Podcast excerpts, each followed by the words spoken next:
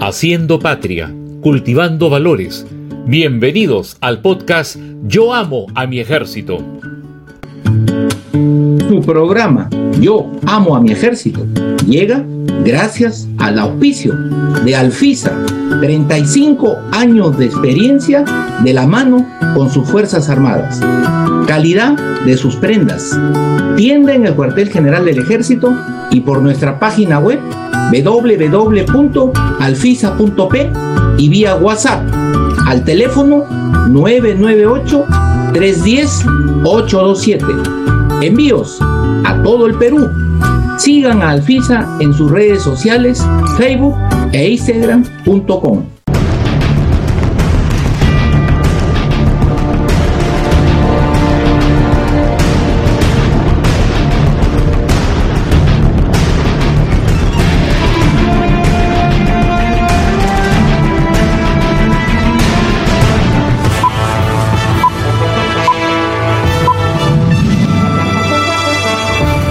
Haciendo patria, cultivando valores. Yo amo a mi ejército. Bienvenido, usted ya está en el centro de la noticia. El 2022 con fuerza, calidad y la pasión de siempre. Amables televidentes, muy buenas noches. Bienvenidos a su programa Yo amo a mi ejército. Soy el teniente coronel Ejército del Perú, José Andrés Bravo Mendoza, director de este programa. Programa que tiene por finalidad cultivar valores y acrecentar el amor y respeto a la patria. Damos inicio a nuestro programa con los titulares.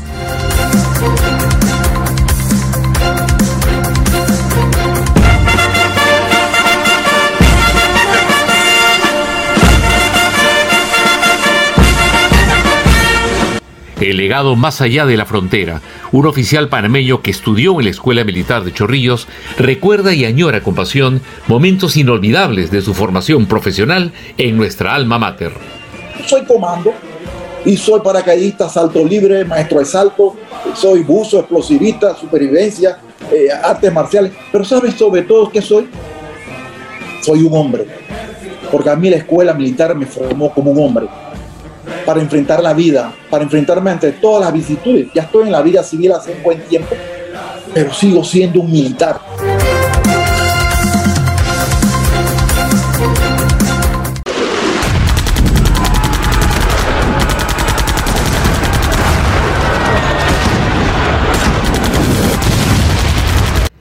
Cenepa 95, El legado, una coproducción peruana, argentina y ecuatoriana que narra en un largometraje hechos históricos del conflicto del Cenepa en la recta final. La idea es, de alguna manera, contribuir con un pequeño granito de arena en, que los jóvenes eh, valoren a la patria, que creo que es lo más importante, ¿no? Es, es como un, un hombre sin patria, es como un hombre sin familia, ¿no?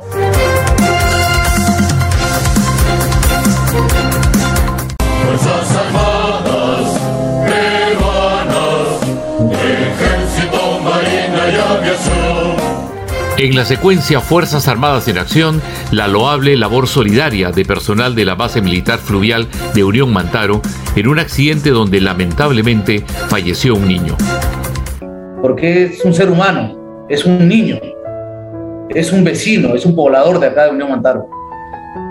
Me dirigí a la base, hablé con, con mi personal y decidimos, con unos retazos de madera que teníamos, fabricar un cajón, porque no solo fue un cajoncito que hicimos, sino también confeccionaron una cruz, como ustedes ven en las imágenes.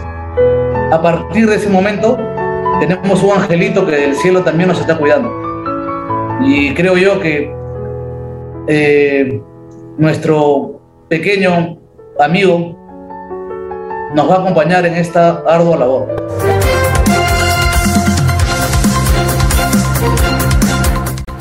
Se cumplen 41 años de las operaciones militares en la cordillera del Cóndor. Un amplio informe con relatos de los protagonistas de esta hazaña de valor, arrojo y amor a la patria. y puedo mostrar en la caserina que la tengo de recuerdo histórica, que ustedes pueden observar el impacto de bala. El impacto de bala ingresa por este, por este lado de la caserina, por la parte superior, y luego, luego va a salir hacia mi cuerpo, el lado de la cadera, rompe, rompe la caserina e ingresa a mi cuerpo, pero esta es la caserina la que me salva la vida. Yo me subí a la ametralladora, a la arnés de la ametralladora, comenzamos a operar. Funcionaba. Funcionaba tanto en dirección como en altura. Una vez que estaba la, la ametralladora operativa, procedimos a, a verificar si estaba bien el control de punterías. Ingresé a la cabina y lo pude ver al mayor Polanco en, en- su silla, ¿no? Eh, salía sangre de su boca, estaba golpeado, herido. Y le dije, mi mayor, hemos venido a sacarlo, he venido a sacarlo. Y me dijo, no, yo ya estoy muerto. Dame un fusil y llévate los planes de operaciones. Y me señaló un, un, este, un bolso donde tenía los planes, ¿no? mayor legado de lo que pasó en esos días conflictivos en nuestra frontera con el Ecuador. El patriotismo, el nacionalismo, el valor de los soldados de nuestra Fuerza Armada.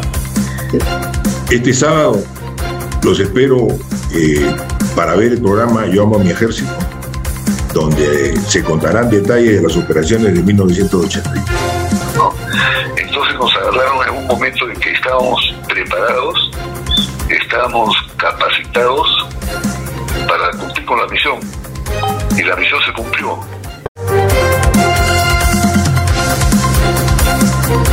En Cristian Cueva sale, lo dejó un colombiano en el camino. Esto me gusta, pica, pica y vaya, que está el genio, pelota para Flores. Y aquí está Oreja, vamos a cantarlo, viene Flores. ¡Gol! ¡Gol!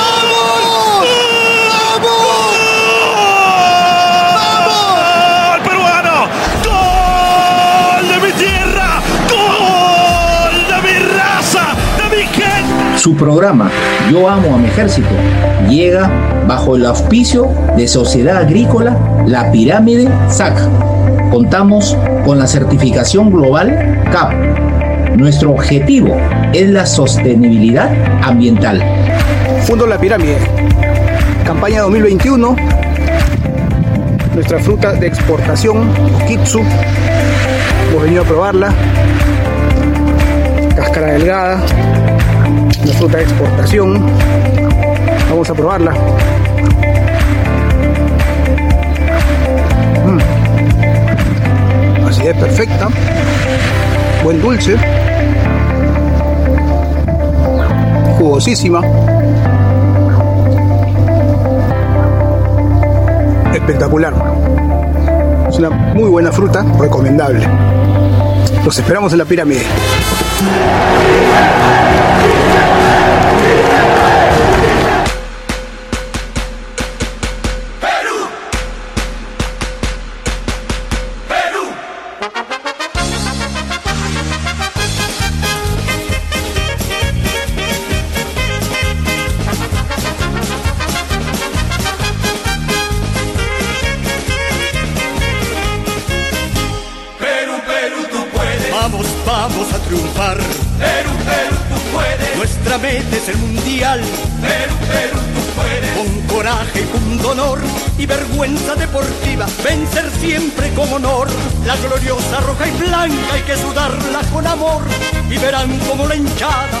Y bien, ya está usted en el centro mismo de la noticia y desarrollamos la información. Damos inicio a la información con nuestra secuencia Recordar es volver a vivir. Porque hace cuatro años, en las eliminatorias pasadas, acuérdense ustedes, el Oreja Flores tuvo un gesto solidario que dio la vuelta al mundo. Acudió al Hospital Militar Central del Ejército a visitar a un soldado del servicio militar que estaba con cáncer terminal. Va, conversa con él, intercambian camisetas y le dedica el partido que iba a jugar la selección en Quito. Le dice, voy a hacer un gol y te lo dedico. Y efectivamente, eso fue el día viernes, va el el encuentro en Quito y Oreja hace el gol. Ese gol que prácticamente después nos llevó al Mundial. Hoy quiero contarles algo que me sucedió ayer durante el partido. En el momento que entra Oreja Flores al partido, como recambio de Gareca, se me vino a la mente el soldado Renzo, el angelito que tenemos en el cielo, el angelito del servicio militar que falleció con cáncer y a quien Oreja le dedica el gol en Quito y, le regala la camiseta. Y yo miro hacia arriba y le digo, Renzo, ilumina la oreja, porque oreja venía pues, no, no venía muy bien, ¿no? En los últimos partidos él no ha estado, digamos, en, en el ritmo futbolístico. Y miren ustedes, Renzo, al parecer, nos dio la satisfacción, iluminó a, a Oreja Flores desde el cielo para que Oreja haga ese golazo, ese golazo que nos pone a las puertas de un mundial. Y ojalá los sepamos aprovechar. Ojalá. Veamos este pequeño informe que les hemos preparado. Qué buen gol ese contra Bolivia y fundamental también el gol contra la selección de Ecuador y metió un golazo también afuera de las canchas. Vean esta emotiva nota.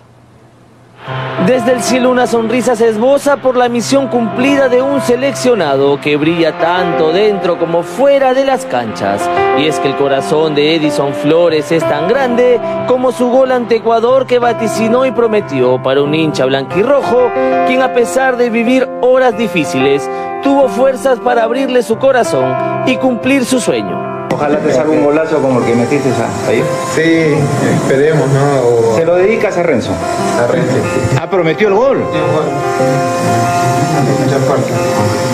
Vamos con todo. Solo le decía que tenga mucha fuerza, pero lamentablemente me enteré que, que nos dejó. Igual él nos está acompañando siempre para, para el camino hacia nuestro objetivo y él va a ser un angelito desde arriba. ¿no? Renzo le pidió un triunfo, ¿no? Y como se cumplió el día martes, después del partido, falleció Renzo, pero se fue alegre con su triunfo de, y el gol de Flores que le, le prometió. Su familia siempre lo recordará feliz por el gesto del volante, quien le regaló su camiseta y la casaca de la selección. Partió con esa alegría y ese, esa emoción del triunfo, ¿no? Que él tanto anhelaba, ¿no? La camiseta firmada por el popular Orejas ahora cubre el ataúd de Renzo. Desde el caserío de Alto Tomaque, en la provincia de San Ignacio, los familiares y amigos agradecen al futbolista que le dio un momento de felicidad al militar. Estoy este, muy agradecido con el chico Edison Flores y sobre todo que como que se le cumplió el milagro de ser un gol, ¿no? El joven de 19 años partió con la emoción de conocer a su ídolo de la selección, quien cumplió su promesa de anotar un gol en su nombre y le dio la paz y la alegría eterna. Qué lindo gesto realmente de Edison Flores, uno de los goleadores de la selección con cinco tantos junto a Paolo Guerrero. Vamos ahora. Otra vez con el esférico, Alzate. Alzate jugando con Barrios. Barrios elige buena asistencia para Chara, el pase no es bueno. Por eso resuelve fácil. Carrillo. Y ahí Flores busca Cueva, véalo, véalo, corrió Flores, corrió Flores. Atacan cuatro, defienden tres, papá Candela. Prueba el rebote. ¡Y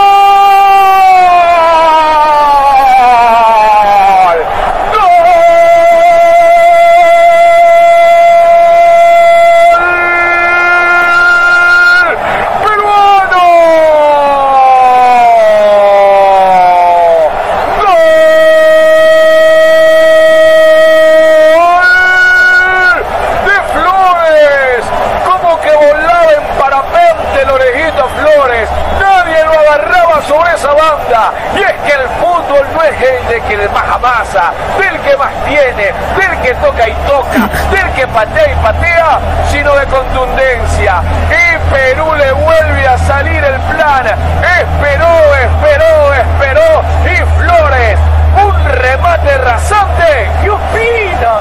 Le regala el palo y está perdiendo la clasificación mientras que Perú se aferra al milagro, el repechaje, la clasificación.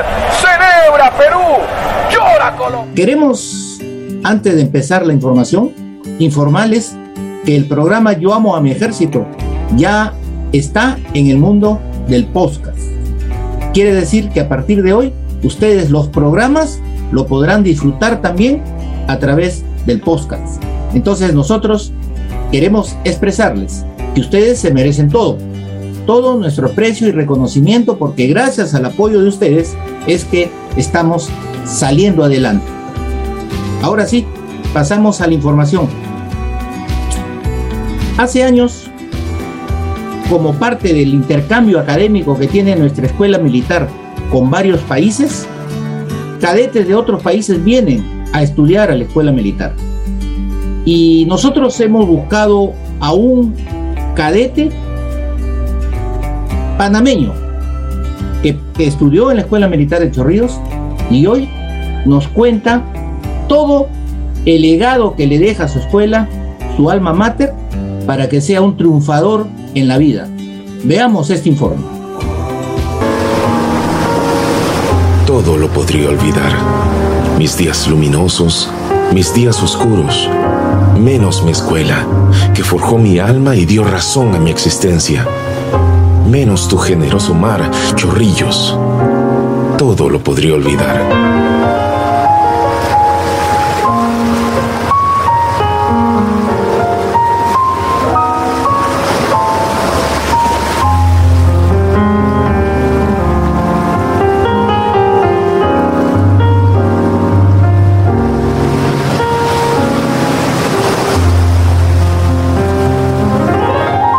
Tus padres, por tus hermanos, por tus amigos, por la tierra que guarda a tus seres más queridos, por nuestros hijos, por la justicia, la paz y la felicidad de todos los peruanos. Estudia, trabaja, da tu vida, prepara. Amigos, la Escuela Militar de Chorrillos, desde muchos años atrás, tiene una serie de convenios para intercambio académico con varios países. Entre ellos está la República de Panamá. Ellos adoran y añoran a su alma mater. Y en esta oportunidad hemos elegido a un oficial del ejército panameño que realizó sus estudios en esta prestigiosa escuela militar de Chorrillos. Y para que nos cuente ello, que usted desea saber, entramos en enlace en estos momentos con nuestra República de Panamá para conversar con el capitán del ejército panameño, Rodolfo Moreno Caballero. Rodolfo, buenas noches, bienvenido al programa, ¿cómo está? Buenas noches, comandante José Bravo, gracias. Qué alegría poder estar con usted y en este programa tan visto por nosotros, los que amamos el Perú, los que amamos la Tierra del Sol, los que amamos al alma mater y el ejército, porque yo quiero también a mi ejército, yo también quiero a Perú y me siento honrado que me hayas permitido dirigirme a ustedes. Nosotros somos los honrados, mi estimado Rodolfo, y bienvenido al programa. Cuéntanos las circunstancias en las que vienes al Perú y te integras a la Escuela Militar de Chorrillos. Caramba, me has hecho traer la remembranza desde mi niñez. Yo cursaba estudios en el Instituto Militar General Tomás Herrera por allá por 1977 76, 77, 78, fueron mis años de bachillerato, donde ya venía la llama de la intención y el deseo que me abrigaba de vestir el uniforme, ¿verdad? Verde olivo en defensa de mi patria.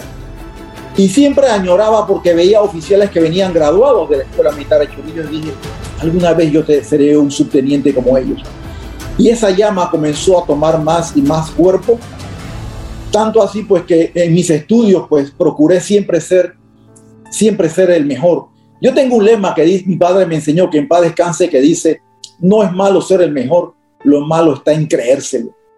Y yo nunca me he creído que soy mejor que nadie, pero intento ser mejor. Entonces, eso fue lo que me impulsó a seguir estudiando y gracias a mi, el mérito de mi académico, pues me gané una beca. Concursé a nivel nacional también, salí primer puesto y me ganó la, la, beca de la Escuela Militar de Chorrillos, donde por, los, por la puntuación y mi orden académico de estudio, pues eh, el S3, que en ese momento era adiestramiento de la Guardia Nacional, estaba dirigida por un coronel, pues deciden darme la beca a mí.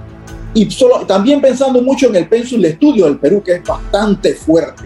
Entonces no se podía perder la beca. Había que mandar a un oficial, a un joven que tuviera un alto nivel cognitivo y Dios me, me, me, premió con esta gran oportunidad. Y así llegué al Perú, un joven asustado, con un poquito de conocimiento de lo que es la vida y la rigurosidad militar, pero asustado, donde no conocía nada ni nadie. Y me preguntaba qué me esperaba. Bueno, así ingreso a la Escuela Militar de Chorrillos, eh, junto con tres compañeros más, ¿verdad? Y un compañero boliviano. Éramos los cinco moicanos extranjeros en la tierra del Inca. Y Rodolfo, ahora, en la Escuela Militar de Chorrillos, estuviste cuatro años, cuatro hermosos años. Eres compañero de promoción de, del general César Astudillo Salcedo, que llegó a ser jefe del Comando Conjunto de las Fuerzas Armadas. Eres promoción del general Jorge Celis Kuhn, quien llegó a ser comandante general del Ejército. Y eso lo hago para que el público más o menos se ubique en el tiempo y en el espacio, ¿no? Que tú has integrado esta promoción denominada Héroes de la Breña, ¿no es así? Ahora que mencionas Héroes de la Breña, permíteme poner la gorra de mi promoción con el respeto que se merece mi promoción y el ejército de mi alma mater. Qué bien. Por supuesto que está permitido, está permitido. Y aparte que, que hay una, hay una, ah, no es anécdota, sino es parte de tu historia, que vienes tú a ser el primer oficial extranjero en la Escuela Militar de Chorrillos y el único que escoge el servicio de material de guerra. Tú escogiste arma y te fuiste al servicio de material de guerra y hasta ahora nadie más lo ha hecho. Cuéntanos. Bueno, permíteme, permíteme aclarar algo. Eh, y, y es verdad, yo escojo el servicio de material de guerra no por, como dicen, podían pensar algunos que estaba evadiendo la marcha de campaña o que estaba evadiendo la rigurosidad de la vida militar como el infante o el artillero o el de caballería. Yo escogí material de guerra única y exclusivamente porque antes de graduarme pude conversar con un capitán que era egresado también, es egresado de la Escuela Militar de Chorrillos, Campodónico, en ese entonces era capitán, y él, en, mientras conversábamos, me dice, hijo, lo que vayas a escoger como tu especialidad o tu arma, escoge algo que tenga pasión para ti, pero que no hagas lo mismo que el resto. Yo dije, caray, este mensaje es bastante fuerte. Y me fui con ese mensaje al Perú. Ese año siguiente escogía yo mi arma y dije, bueno, si yo he de ser diferente, ah, voy a hacer algo que nadie ha hecho. Y escojo material de guerra los que me conocen bien de mi promoción especialmente y saben que vengo de, de una cuarta sección que le decían la sección comando, donde teníamos un instructor muy riguroso. Dos años de infante fuimos, así que yo creo que de infantería me faltaba casi nada. Y dije, bueno, seré material de guerra porque seré el primer oficial en mi país con esa especialidad. En algún momento el ejército necesitará alguien que dirija ese tema. Y también soy el primer extranjero en la existencia de la Escuela Militar de Chorrillos que escoge el servicio de material de guerra. Y esto lo hago aclarando porque a veces creaban la duda que yo quería o, iba a evadir las responsabilidades de, un soldado verdadero. No hay ninguna especialidad ni arma que te haga soldado. Tú eres soldado por vocación, por convicción, no la, la escogencia del arma que tú tienes. Ahora, eh, cuando tú eh, realizas y escoges este, esta arma, el servicio material de guerra, eh, no quiere decir pues que ya te dedicaste a los fierros, te dedicaste a los vehículos. Te habrás comprado seguramente tu Volkswagen en ese momento, bueno, era de material de guerra. Pero algo peculiar, mi estimado Rodolfo, es que tú has hecho el curso de comando, has hecho el curso de paracaidista, has hecho todos los cursos, eres masón, eres especialista en artes marciales. Bueno, cuéntanos esa faceta. Bueno, te, te, explico. Yo, sabía muy bien que al, viniendo de un colegio militar en Panamá, al yo egresar de la escuela militar como oficial y llegar a Panamá, yo conocía de qué yo estaba hecho, mi forma de ser, porque desde cadete fui así, llegué a ser el brigadier de mi promoción y yo dije, eh, cuando llegue a Panamá, lo más probable que por andar, hay un término muy peruano que dicen por andar de Chegoyen, me quedo en la escuela de paracaidismo y la escuela de infantería como instructor. De 22 oficiales fui el único oficial escogido por la escuela de infantería para quedarme instructor. El, el oficial de material de guerra queda como instructor en una escuela de paracaidismo de infantes. Y pues ahí comienza a desarrollarse una carrera de un soldado más eh, al servicio de la patria, pero, pero enamorado del uniforme, enamorado y, y sobre todo tratando de dejar en alto la formación que yo traía, que yo traía de mi alma mater. Eh, y así pues fui escalando posiciones dentro, fui comandante del- de la compañía transportada del batallón 2000, los paracaidistas. Imagínate, siendo un subteniente apenas, donde todos los capitanes eran, eran los, los jefes, compañeros eran capitanes, yo era un subteniente jefe de una compañía, por andar de Chegoyen. Y, y por andar de Chegoyen eh, terminé en la escuela de comando, me fui al curso de comando en Argentina, llegué a la escuela de comando como instructor, por andar de Chegoyen terminé siendo y director de la escuela de explosivos, el director de la escuela de, de- de- de buzo de combate, eh, y así me fui. Y, y- y te digo, no es por llenar el ego, pero busqué siempre ser la diferencia o, o procuré ser el ejemplo del mejor, porque yo no puedo exigir lo que yo no daba. Y entonces mis soldados veían en el pecho de su oficial, de su teniente, y veían a un oficial con todos los cursos. Y cuando yo mandaba a todo el mundo de cabeza, todo el mundo iba de cabeza porque dicen, este también lo hizo, este se lo ganó, él no está intentando hacer o, o demostrar algo que no es. Entonces, eso me atraía a mí para que yo lograra todos los cursos. Y en efecto, soy comando y soy paracaidista, salto libre, maestro de salto, soy buzo, explosivista, supervivencia, eh, artes marciales. Pero ¿sabes sobre todo qué soy?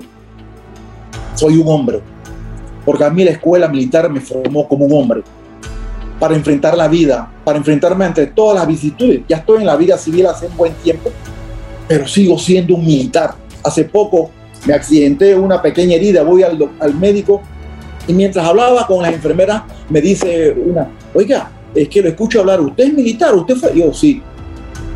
Y llega un médico, ah, ¿usted fue militar? Yo digo, disculpe doctor, ¿usted conoce a algún ex doctor? ¿Algún ex ingeniero? No, entonces tampoco existe ex militar.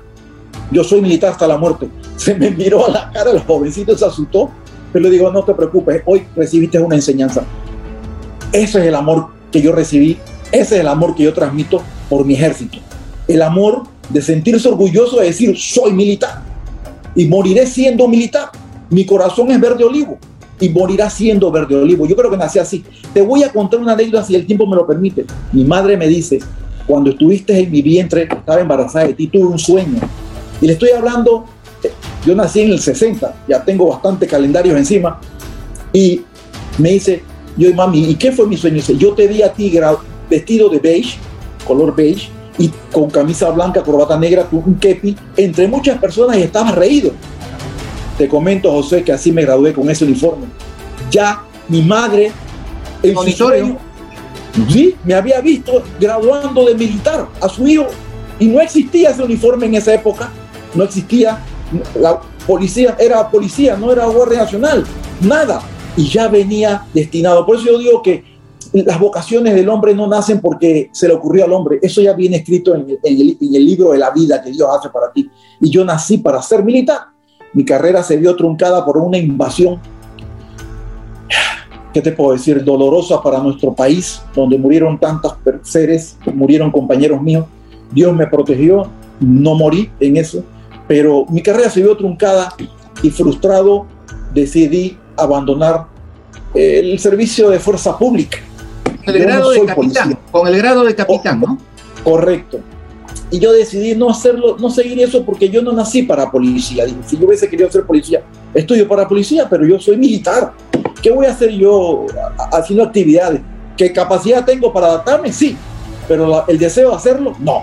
Entonces, yo no puedo estar en un lugar donde estoy, no estoy co- conforme con lo que hago. Y decidí irme a la vida civil. Así que, pero, pero te puedo contar. Sí. Y ahí voy, ahí voy, Rodolfo, ahí voy, porque eh, nos has contado tú la faceta de la parte militar. Y, y esto es para nosotros es, es como un legado para todos los jóvenes que aspiran ¿no? a, a su escuela militar de Chorrillos, que vean en ti un ejemplo. como tú después de años nos cuentas y nos dices, yo amo a mi escuela militar, yo amo a mi ejército. Y eso para nosotros es gratificante, Rodolfo. De verdad que es gratificante porque tú eres de otro país. Has servido en la escuela militar, perdón, has seguido tus estudios en la escuela militar de Chorrillo y, y fíjate ahora, pues te sientes orgulloso. Y quisiera también preguntarte, eh, tu familia, tu familia, tu señora, tus hijos eh, en Panamá, una faceta Ah. chiquita, cuéntanos, a ver. Sí, sí, sí, mira, mira, cosas, cosas de la vida, ¿no? Tengo una, una bella familia que agradezco a Dios, la esposa, la compañera, la madre de mis hijos que me puso en el camino. Tengo tantas anécdotas sobre eso. Yo era un joven eh, humilde, de, una familia muy humilde, sin dinero. Esta chica, bella, pasaba en motos, tenía casa de playa. Yo vivía en un lugar que era cerca al mar y ella iba a vacacionar y pasaba en la moto, pero yo no tenía ropa para vestir y zapatos para lucir, como dice una canción. Yo me ocultaba, pero estaba enamorado platónicamente de una jovencita que pasaba en una moto. Y, y- y recuerdo que bajo un árbol, un Ah, eso, veces- por eso escogiste el material de guerra, por la moto. por la moto escogí material de guerra. Oye, bajo un árbol miraba y le decía a Dios, miraba al cielo y decía a Dios, algún día yo quiero tener una, algún día quiero tener una novia tan bonita como esa. El tiempo pasó. Mira, te estoy hablando que pasaron más de 20 años. Cosas de la vida. Llegó en mi camino mi esposa. Me enamoro de mi esposa. Eh, y en un día, un día como cualquier otro sentado tomándonos un café, le, le contaba, oye, mira, a mí me pasaba así, así, así, así, cuando yo vivía. Me dice, ¿tú sabes que esa que pasaba por ahí así, así era yo? El que me diga que Dios no existe es un mentiroso. Dios me la tenía guardada para mí. Y esa es mi bella esposa, que me dio dos hombres, dos caballeros que he educado. Los he educado como caballeros y los he educado enseñándoles a amar al Perú también. Mis hijos no tienes idea cómo aman al Perú. Y sobre todo dice que el amor entra por la cocina. Así que te puedes imaginar, ellos dicen, papá, todos los años que gracias a Dios podíamos viajar, pero ahora con la pandemia no hemos podido viajar, pero dicen, papá, ¿cuándo hacemos nuestro viaje gastronómico? El viaje gastronómico es irnos a comer, dice, a comer a Perú, porque les encanta Perú.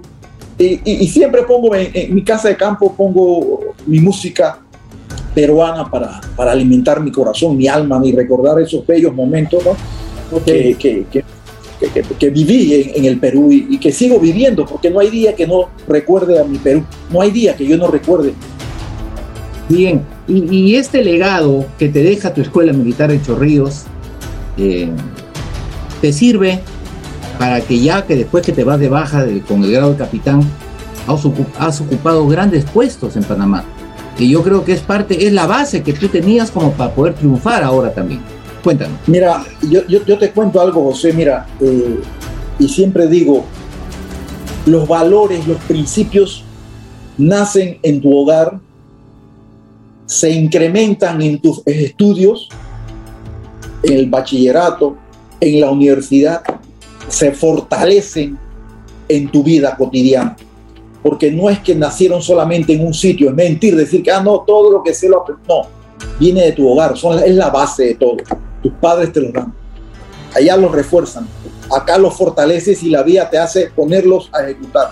Yo me siento orgulloso de toda la formación que se recibí de parte de mis padres, de mi colegio militar, de mi escuela militar, de la vida misma, de la vivencia en el Perú, mis compañeros que, que quiero mucho y respeto, y ellos lo saben que quiero y respeto a toda mi promoción, ¿verdad? Eh, porque todo eso fue parte de eso, de esa integridad como hombre que hoy en día soy. La escuela militar forma hombre. Yo siempre uso un refrán que digo, por eso le llamo a todos mis hermanos, porque somos hijos de la misma madre, pero de diferentes vientres.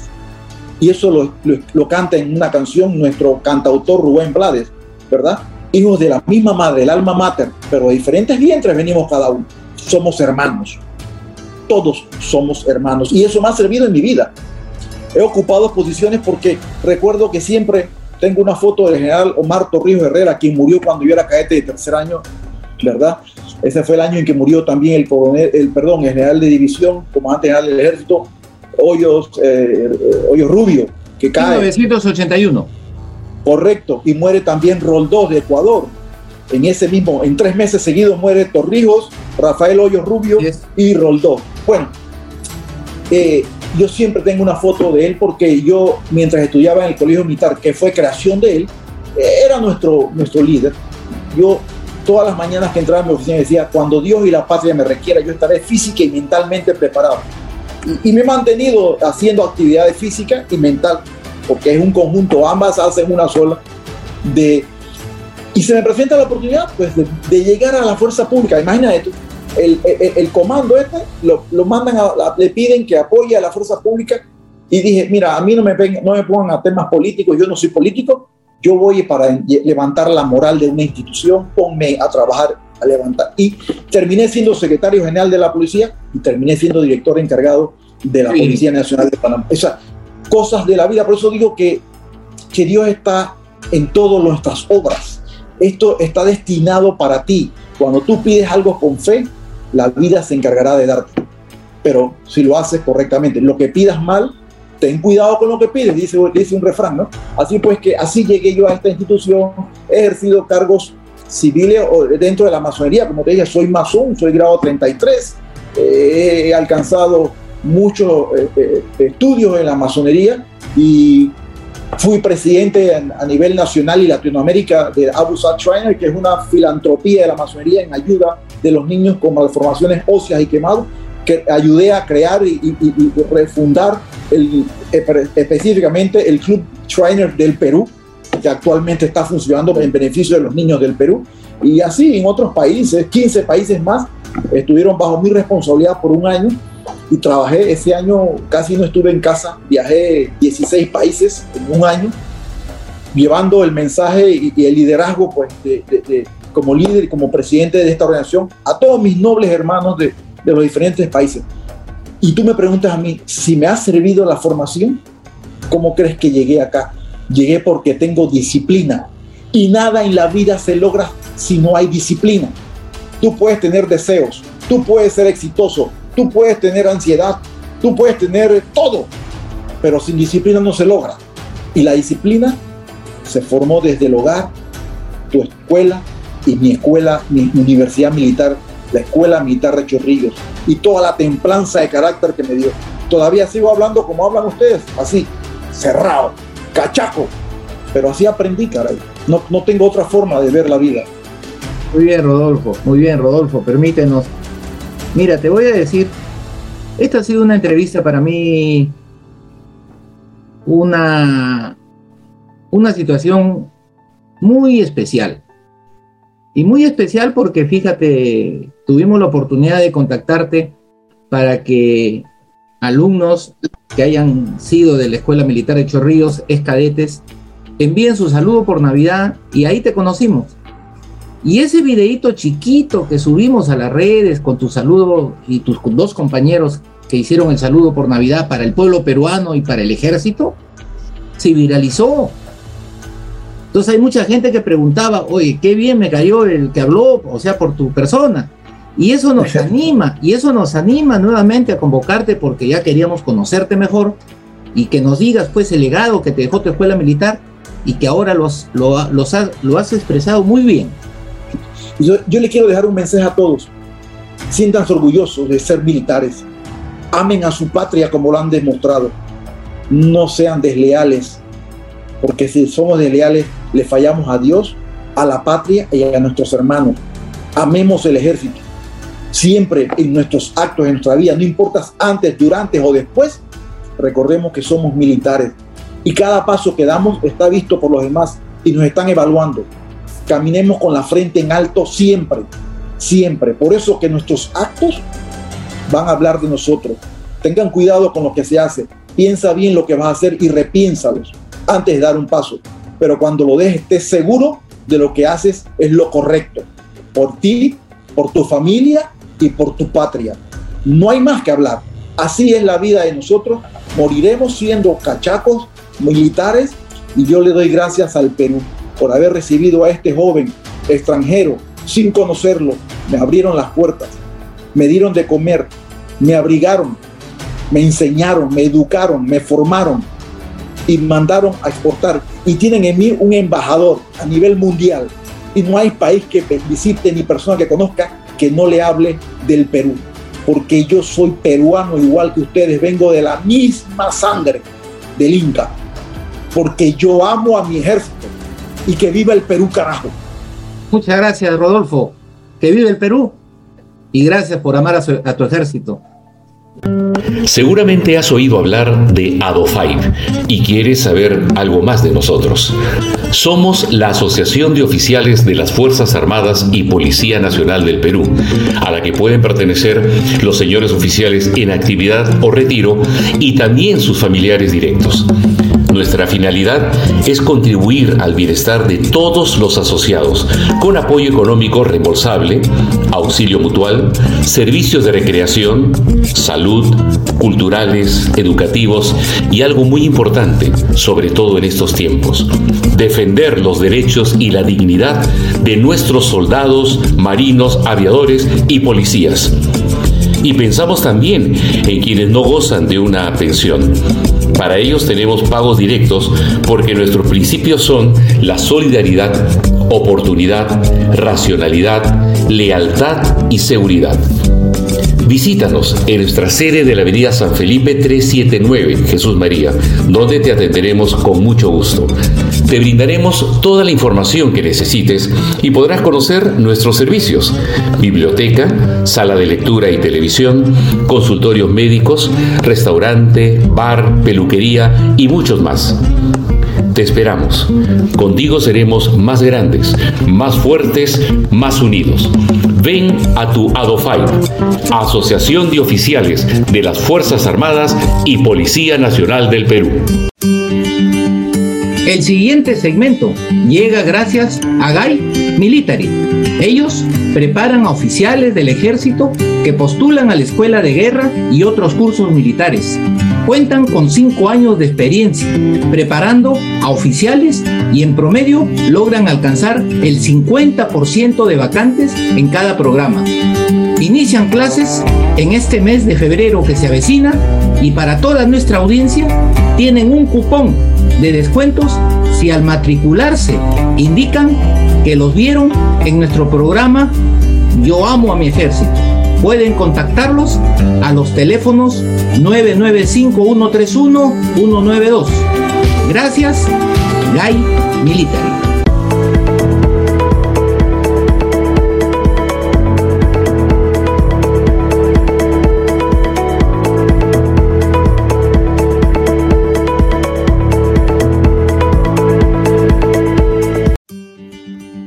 Gracias, Guy Military. A propósito de Guy Military, queremos informarles a todos ustedes que los que desean inscribirse van y solamente con decir que ven el programa Yo amo a mi ejército, tienen un gran descuento.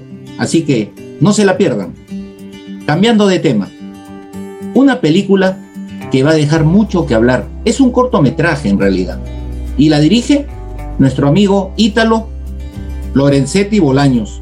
Él es cineasta y en esta película cuenta la historia del conflicto del CENEPA. Y le ha puesto como nombre justamente CENEPA 95, el legado de honor. ¿Qué tal nombre? Efectivamente, el CENEPA es un legado de honor. Veamos este informe.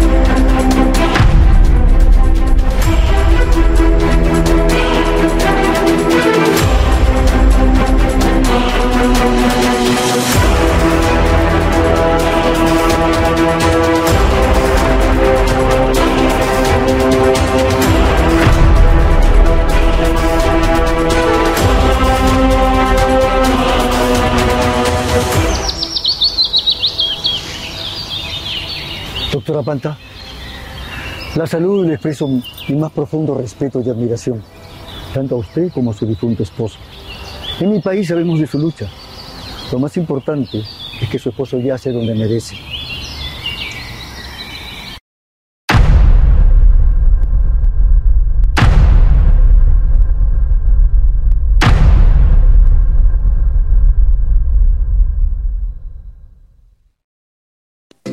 Amigos, estamos en estos momentos en enlace con Ítalo Lorenzi Bolaños, productor, director, guionista y gestor cultural, nacido en Lima. Estudió en la Facultad de Ciencias de la Comunicación de la Universidad de San Martín de Porres y en el taller de cine de Armando Robles Godoy. Desde 1997 viene realizando diversas producciones cinematográficas, pero hay una que está en estos momentos en plena producción. Y se trata del largometraje de ficción denominado Cenepa 95 El legado. Y qué mejor conversar con él para que nos brinde detalles de este gran proyecto. Bienvenido al programa, mi estimado y gran amigo Ítalo. Buenas noches. ¿Cómo está? Buenas noches, comandante. Bueno, muy contento de estar aquí en, este gran programa que lo sigo, dicho de paso, eh, llamado Yo amo a mi ejército, porque en realidad yo realmente amo a mi ejército porque yo soy nieto de militar y sobrino de militar. Entonces, este, mi abuelo toda la vida nos inculcó que era el ejército peruano y mi madre tiene un hermano que es este militar retirado ya, pero definitivamente eh, veo que es un programa con muchos valores, con mucho eh, con mucha creación para, para ver cómo se incentiva el, amor a la patria, ¿no? que creo que es tan importante en estas épocas, puesto que necesitamos identidad. Y dicho sea paso, yo con un granito de arena trato de, de, poner esto, ¿no? A través de mi, de mi trabajo como cineasta, eh, los valores que, bueno, están vendidos a menos en estos tiempos. Bienvenido, Ítalo, y muchas gracias por esos deseos. Es mejor que venga pues de un productor, de un guionista como tú, de la calidad profesional que tú tienes. Y eso la verdad que nos engalana. Ítalo, cuéntanos en qué consiste este film, este gran proyecto, el cual lo has emprendido con mucha vehemencia. Bueno, eh, en, en, realidad este, este proyecto data ya de hace más o menos, voy a cumplir cuatro años en este, eh, realizando este proyecto, cada vez más cerca de su propia realización como, largo, como film de largometraje, como película de largometraje. Este, mi motivación principal fue pues estudiar un poco e investigar un poco la, la vida del héroe Luis Alberto García Rojas, ¿no? el famoso MacGyver, que falleció el 29 de enero en, este, en el conflicto que tuvimos con Ecuador, eh, en el CENEPA, ¿no? El cual conozco, el cual el año pasado logré visitar en los meses de octubre y noviembre, el cual, bueno, me hizo sentir eh, mucho orgullo, ¿no? El poder tener contacto con todas las personas que tuve a nivel militar, a nivel de civiles también que, que, que, recuerdan lo que fue el conflicto, porque estuve en Bagua, estuve, estuve desde Jaén, Bagua, eh, y de ahí eh, eh, logré ingresar a Amazonas y logré pues visitar algunos puestos de, vigilancia que fueron parte de el, del conflicto, que hubieron patrullas peruanas que defendieron, bueno, defendieron nuestra, nuestra patria y nuestra soberanía territorial. ¿no? Eh, explícanos un poco sobre el argumento central de esta, de esta película. A ver, eh, se basa básicamente en eso, ¿no? En, la, en, la, en el conflicto del CENEPA, pero rescatamos tres historias paralelas, ¿no? La primera es de eh, el capitán, ¿no? Ascendido póstumamente mayor, a mayor este, Luis Alberto García Rojas, ¿no? que fue un miembro de nuestro ejército eh, como piloto, ¿no? que se ofreció voluntariamente para poder eh, encabezar una misión, ¿no? Una misión que por coincidencia fue, este, fue grabada a través de algunas fotografías que hizo eh, algún reportero gráfico que estuvo en, en uno de los aviones de este convoy, porque fueron, de- perdón, de los helicópteros de este convoy, Fue puesto que el fueron periodista, cuatro, ¿no? el periodista Rolly, el periodista Rolly Vargas del diario El El Comercio. periodista Rolly Reina, sí. Perdón, el- Rolly Reina del diario El Comercio. del diario El Comercio, ¿no? Y Ali Alaba, que fue un periodista también que, o sea, Rolly era el, el reportero y Ali era el, el Rolly era el, camaro- el fotógrafo y Rolly y, y Ali era el, el, el periodista. Entonces ahí se genera una historia, ¿no? La de el conflicto en sí, el ofrecimiento, pero por otro lado, este, a lo largo de la historia, la viuda de García Rojas logra con- consigue, ¿no? A través de una lucha muy, muy prudente y muy, este, muy ardua, eh, consigue una ley en la que se le declara eh, héroe nacional a García Rojas. Evidentemente motivada por los compañeros de promoción, por los compañeros de armas, que le demuestran, le dice, que le dicen ¿no? que, su, esposo es un héroe. Entonces se logra esto, pero paralelamente vamos al otro lado de- del Perú, que es el Ecuador, donde el artillero que, que lanza el misil, ¿no? Se comenta, porque he tenido contacto con él, comenta él que él tuvo, este, lanzó, hubo una primera misión a las 7 de la mañana del día 29, en la cual García Rojas estuvo encabezando la misión con tres helicópteros más detrás de él, de los cuales salieron airosos, ¿no? Y pudieron rescatar una patrulla peruana dentro de la selva del Cenepa, en este, en este famoso que le llaman el dedo bueno, dedo, es como un túnel, ¿no? De selva, que ingresa y que para el otro lado está, toda, todo, está cubierto de todo el territorio ecuatoriano, que le llaman, para el lado de Ecuador, Ecuador le llaman el cóndor mirador. Logra ingresar, sale, pero a las doce y media del día se presenta otra misión y él se ofrece nuevamente para poder encabezar la misión porque tuvo la primera misión este, logrando el objetivo y lastimosamente es ahí donde este misil de este artillero ecuatoriano le da al helicóptero de, de- de García Rojas, pero lo que me cuenta un comandante, ¿no? El comandante que tenía un- estaba en el otro avión del ejército, en el otro helicóptero del ejército, es que a la hora que se siente la explosión del, del helicóptero de García, él como que pierde el control de su aeronave y como que siente que se está yendo a tierra y reacciona, o sea, se va de, de- de- de punta hacia tierra y él reacciona y logra eh, tomar vuelo nuevamente bueno, y dirigirse a- hacia la base, puesto que de eso hay, eh, hay videos filmados el mismo día que sucedió eh, este, este acto heroico de García Rojas, en los cuales dice que, bueno, él, él llega muy acongojado, con mucha pena, casi lloroso, diciendo, lo perdimos a MacGyver, ¿no? El helicóptero y toda la tripulación.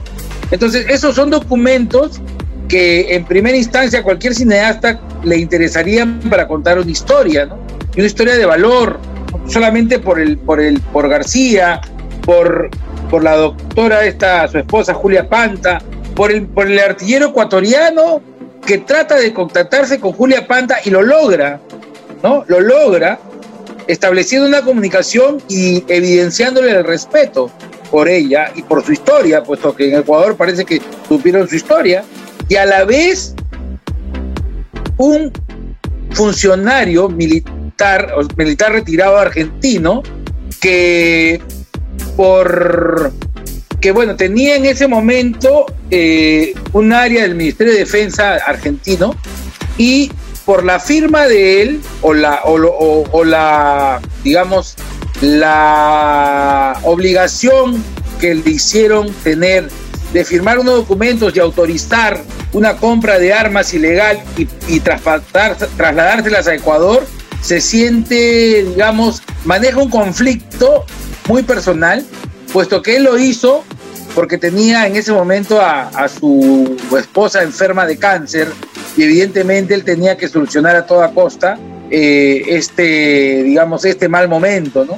Entonces, de cierta manera, él tomó esa decisión para poder eh, salvar a, a su esposa, pero la, como se dice, la conciencia no lo dejaba tranquilo y este siguió un poco de cerca el juicio que tuvo el presidente Menem, del cual fue absuelto, dicho sea de paso, y la, la lo que hizo la, la presidenta eh, Fernández a la hora que pide disculpas al pueblo peruano. Entonces, estamos hablando de casi cuatro historias, ¿no? Porque inclusive la, la de Rolly Reina también son cinco historias que van a correr paralelamente en esta, en esta película de, del CENEPA. Entonces, esto- tratamos de... Sí, sí, comandante. Todo esto, Ítalo, lo que nos acabas de, re- de- de expresar, eh, es parte de la película. Tú lo, lo conviertes en ficción. Todo eso es parte de la película que se va a condensar en más o menos dos horas. Nosotros ya tenemos un equipo de producción en Ecuador, tenemos un equipo de producción en Argentina. Qué bien. ¿No? Y en Perú, bueno, tenemos este, algunas empresas que estamos coproduciendo con ellas para lograr este, este proyecto ambicioso, muy costoso. Estamos hablando de que tenemos Perú, Ecuador, Argentina y los Estados Unidos, porque la película acaba un poco en los Estados Unidos, donde vive la, la señora Julia Panta. pero Fue ella, digamos, fue ella por, por propio por propia decisión eh, ella se, se se autodestierra del país y bueno se va a los Estados sí. Unidos puesto que tenía Tenemos- su padre que era ciudadano americano Tenemos muy buenas, eh, bu- buenas comunicaciones con la, con la señora Julia Panta. La vez pasada también ha sido entrevistada en el programa. Estoy seguro que ella también va a apoyar a este proyecto, está apoyando, como tú nos indicas. Ahora quisiéramos preguntarte los objetivos de este proyecto de la película Cenepa 95 Delegado. A corto, mediano y largo plazo. Bueno, en corto plazo es lograr, lograr eh, realizar el film, ¿no? Este, eh, a mediano plazo establecer, digamos, tener un documento histórico que va a ser la película de largometraje para que sea difundido este, a través de los, en los cuarteles del ejército. Yo le comento así a manera de anécdota, la película Top Gun, que fue hecha entre los años 90, o no sé, sí, en los 90 fue, eh, con este actor Tom Cruise, es una película que ayuda a incentivar a los ciudadanos americanos, a los jóvenes americanos, para que se inscriban en la Fuerza Aérea Americana, ¿no? Entonces, yo como mediano, como, como objetivo a mediano plazo, pues evidentemente buscaría difundir por todos los colegios militares, los colegios en general, en realidad, porque el héroe este, debe ser conocido por, digamos, por todo el Perú, ¿no? El comandante, el, perdón, el general Cabra muchas veces ha referido, ha referido a García Rojas, que es un héroe, es un héroe negado. Y dicho sea de paso, muchas, que, muchas personas no conocen la historia de García Rojas, poco, y que bueno, eso me da a mí mucho orgullo, ¿no? Eso es el orgullo que tiene un nieto de, de haber investigado un poco la, la historia de mi abuelo y mi abuelo se hizo soldado, o sea, siendo soldado se hace oficial, ¿no? Entonces, eh, ese es el, el, más, el más grande orgullo que creo puede tener una persona, ¿no? De ser una familia con principios, con valores, bien educado. El legado que me ha dejado mi padre es este invalorable, puesto que hay cosas que, que ni, ni, ni casas, ni carros, ni, ni bienes podrían este, suplir, ¿no? Más que los valores y, y verdaderamente este, el, el, amor a la patria, porque mi abuelo me contaba muchas historias eh, sobre los, años 30, 40 y hasta el año, antes del año 60 que se dio de baja. Y aparte después, cuando se dio de baja, fue un hombre, re, eh, un militar retirado que siguió este, amando a ese ejército, ¿no? Y por eso su, su programa es muy importante desde el nombre, ¿no? Yo amo a mi ejército y como digo, todos los peruanos deberíamos amar a nuestro ejército, mi querido comandante. Ítalo, compartimos lo que nos acabas de expresar. Eh, tú quieres a tu ejército, sí, sí, lo hemos comprobado, porque toda tu experiencia cinematográfica la estás poniendo tú a disposición de esta serie, de esta película. Y yo creo que este programa, como es visto en varios estamentos, van a ver empresarios, van a ver gente que ama a su patria, gente que ama a su ejército, para plegarse a esta gran causa. Yo estoy más que seguro, más que seguro que, y lo que queremos es que logres el objetivo, que se vea esta película a nivel nacional y a nivel mundial. ¿Para qué? Para que conozcan a nuestros héroes. Yo estoy seguro que en el Perú ni el 20% conoce quién es el héroe nacional mayor de artillería, Luis García Rojas. Estoy más que seguro. No lo conoce. No lo conoce. Entonces esta película va a ayudar. Va a ayudar para contar la verdadera historia del CENEPA. Así que permítenos, mi estimado Ítalo, a nombre del programa, felicitarte por esta loable acción que estás haciendo y desearte la mejor de las suertes para que consiga los auspicios que, que son correspondientes a esta película, ¿no? A continuación les presentamos la secuencia Las Fuerzas Armadas en Acción. Y sucedió un hecho en la base fluvial de Unión Mantaro, en el Brain, en la cual un niño fallece. Fallece producto de un accidente. Y toda la población se junta en un acto solidario para ayudar a esta pobre madre que clamaba ayuda. Y dentro de la población estaba nuestra Marina de Guerra, a través de su base fluvial. Y miren ustedes lo que sucedió un gesto totalmente solidario.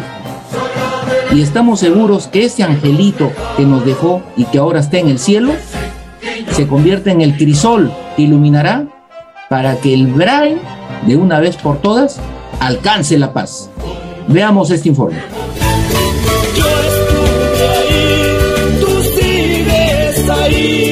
Luchando en el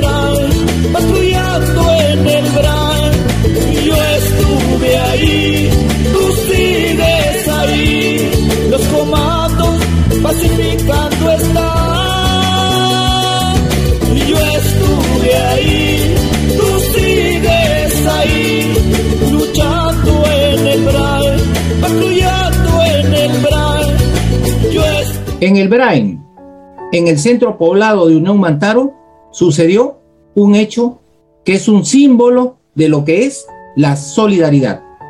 Fallece por un lamentable accidente un niño de cinco años y medio de la zona y los padres claman a la población ayuda ya que sus condiciones económicas eran precarias.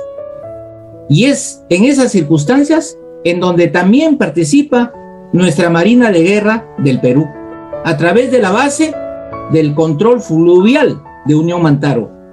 Y para que nos cuente las circunstancias de este accidente y la acción solidaria efectuada, entramos en enlace con la zona del Brain, con el centro poblado de Unión Mantaro, para conversar con el capitán de corbeta, Walter Loyola Mazuelos, jefe de la base militar.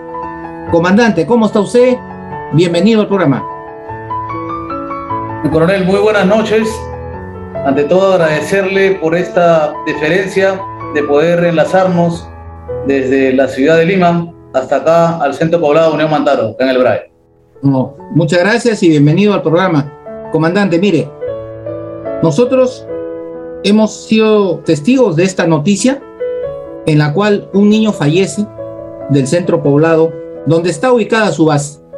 Y sucede un hecho solidario que la, verdad que nos da mucho gusto que en esta actualidad las Fuerzas Armadas busquen acercarse, estar cada vez más cerca a la población.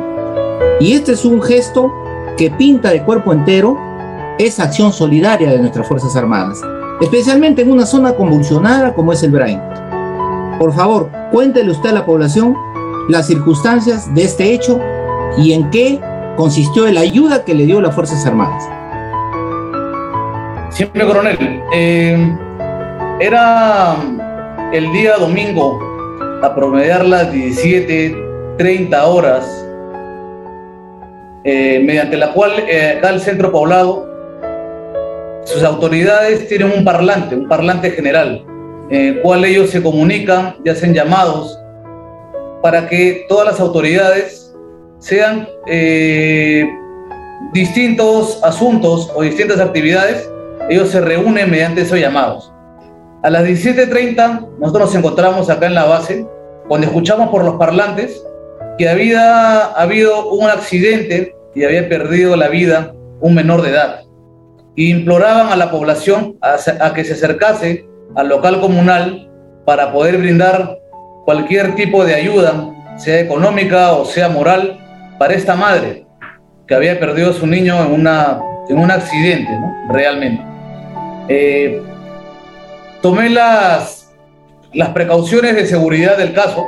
Como usted sabe, la zona es una zona un poco complicada.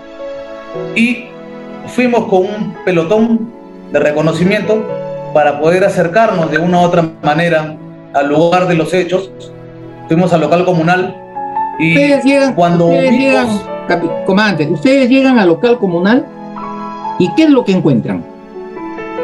Cuando llego al local comunal me doy con la sorpresa y una imagen realmente que, que dolió, que sigue doliendo en el alma. Vi a un menor de edad, el niño, que estaba tendido en una sábana, tapadito, en el piso, con unas velas que lo rodeaban. Y la madre que lloraba, ¿no? La muerte o el deceso de su menor hijo.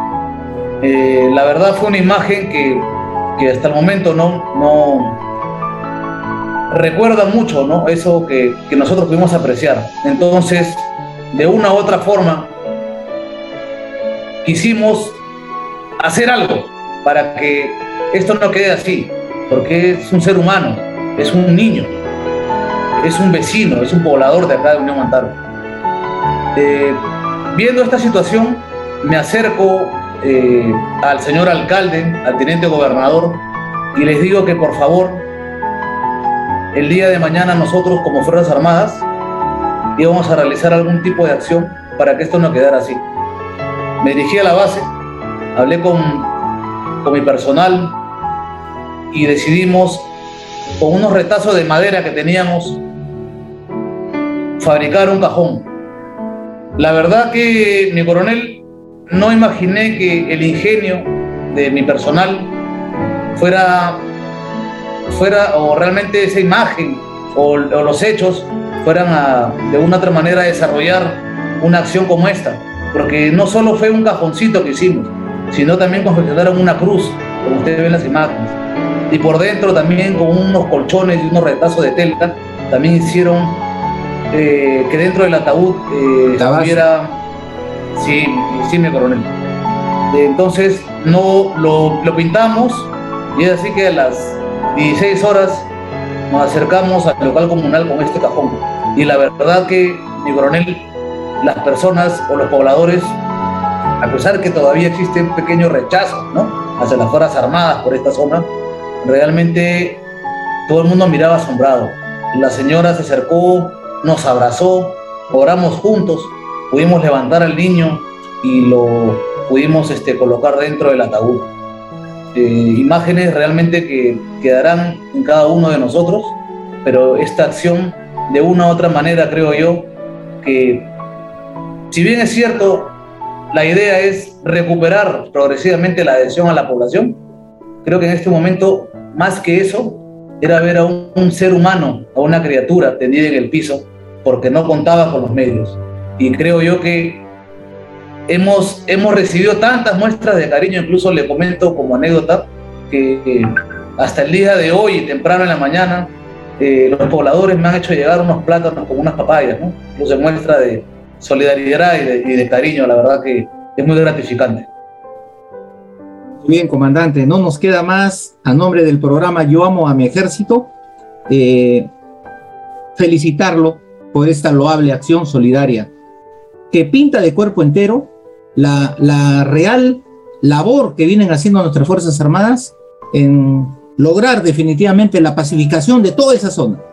Por eso que va nuestro agradecimiento por este loable gesto y también hágale- llegar a su personal que labora con usted en esta base de Unión Mantaro por, por esa solidaridad. Yo creo que esa familia, si bien es cierto, perdió su, su hijo, pero en el fondo están reconfortados por esa muestra de, de- de- de ustedes de que también son gente del pueblo, gente que siente, gente uniformada, pero en el fondo, por sus venas, corre sangre, sangre peruana. Muy amable, muy amable, comandante, por este enlace y por favor su palabra final. Lo escuchamos. Sí, mi coronel, eh, agradecerle, como le digo, por este enlace. La verdad que sé que hay muestra de solidaridad. Eh, realmente est- este tipo de, acciones fueron marcadas desde principio por el, el general eh, Miguel González Borges, ¿no? que de una u otra forma entre las acciones que ha pedido para este año es que recuperemos la adhesión a la población. Y creo yo que lo que hemos hecho nosotros, mi general, mi coronel, es el principio, es el principio de muchas acciones que vamos a nosotros a realizar con todas las ganas, con todo el corazón. Y téngalo por seguro que sé que a partir de ese momento tenemos un angelito que del cielo también nos está cuidando. Y creo yo que eh, nuestro pequeño amigo nos va a acompañar en esta ardua labor. Muchas gracias, mi coronel, por difundir este tipo de acciones y téngalo por seguro que llevaremos el nombre del Comando Conjunto, del Ejército, de la Fuerza Aérea y de mi querida Marina de Guerra. Bien, muchas gracias. Reitero entonces la felicitación. Y ese angelito que usted dice que está desde el cielo va a iluminarnos. ¿Sabe para qué? Para lograr la ansiada paz entre todos los peruanos. ¿Correcto? Muy amable en tenerlo esta noche, comandante. Gracias. Muy amable, mi coronel.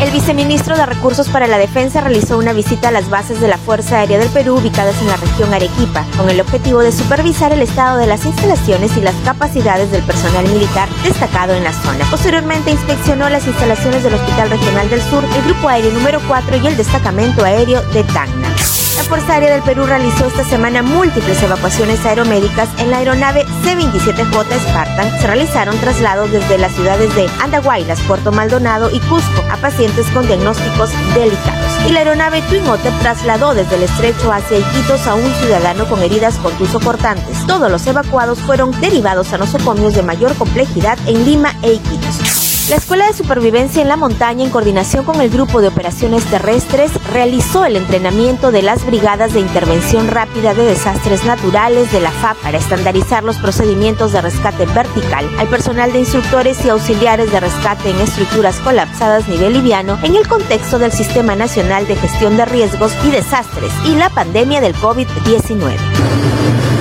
La FAP en un minuto.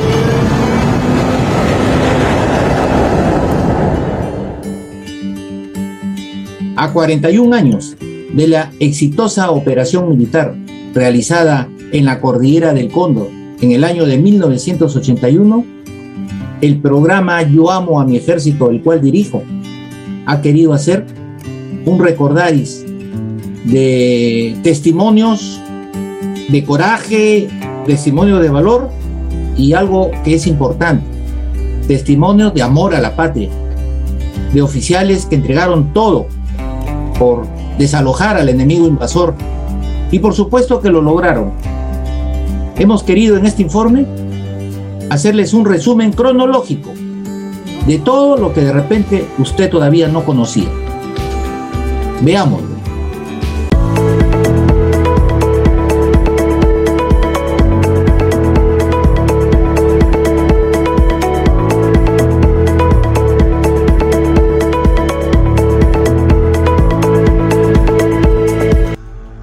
La historia ya está escrita. Existen partes de guerra, documentos oficiales a los que hemos tenido acceso sobre las operaciones militares de la Cordillera del Cóndor, primera parte, Falso Paquicha, que se desarrolló el 22 de enero en que se descubre una infiltración en territorio peruano de las Fuerzas Armadas de Ecuador, culminando operativamente con la recuperación del PB-3 nuevo y demás territorios infiltrados que hubieron en, ese, en aquella oportunidad. Cabe destacar que en estas acciones nuestro ejército realiza la primera operación militar helitransportada de América, con apoyo de fuegos de los mismos helicópteros Mi-8T. Su programa, en aras de darles información privilegiada, ha preparado un especial y tenemos una recopilación de entrevistas realizadas en programas anteriores con protagonistas de los hechos en el mismo lugar de las operaciones.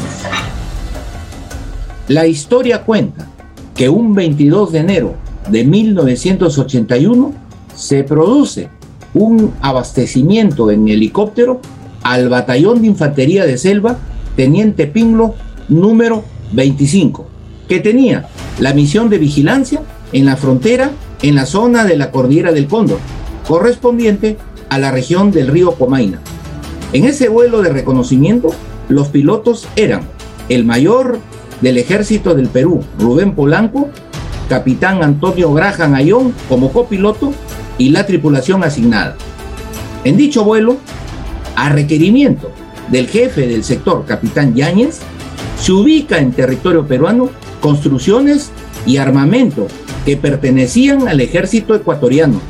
Dicha ubicación se denomina por el ejército ecuatoriano Paquicha, que tiene un homónimo en la zona correspondiente a dicho país. Este lugar se denominó Falso Paquicha. En dicho vuelo se recibió disparos que fueron repelidos por el copiloto, capitán Graham, causando un herido en las tropas ecuatorianas. Luego de esto, se presentó una queja contra el Perú por parte de la Cancillería ecuatoriana, dando inicio con ello a una serie de investigaciones de carácter topográfico. Y por las características del terreno permiten determinar que dichas construcciones y armamento se encontraban en territorio peruano. Y es allí en donde el señor presidente de la República, Fernando Belaúnde Terry, dispone a las Fuerzas Armadas del Perú el desalojo y recuperación del territorio nacional. Es en esta situación que se organiza el componente de las Fuerzas Armadas del Perú para el cumplimiento de la misión asignada. Es en estas circunstancias que el día 30 de enero se lanza el ataque transportado con ablandamiento y bombardeo con cohetes, siendo esta la primera operación transportada de América, produciéndose el desembarco de tropas peruanas y el desalojo del invasor. Tenemos en exclusiva el testimonio del piloto de la nave, el helicóptero que ingresa ese día 30 a este puesto de vigilancia y desaloja al invasor. Veamos.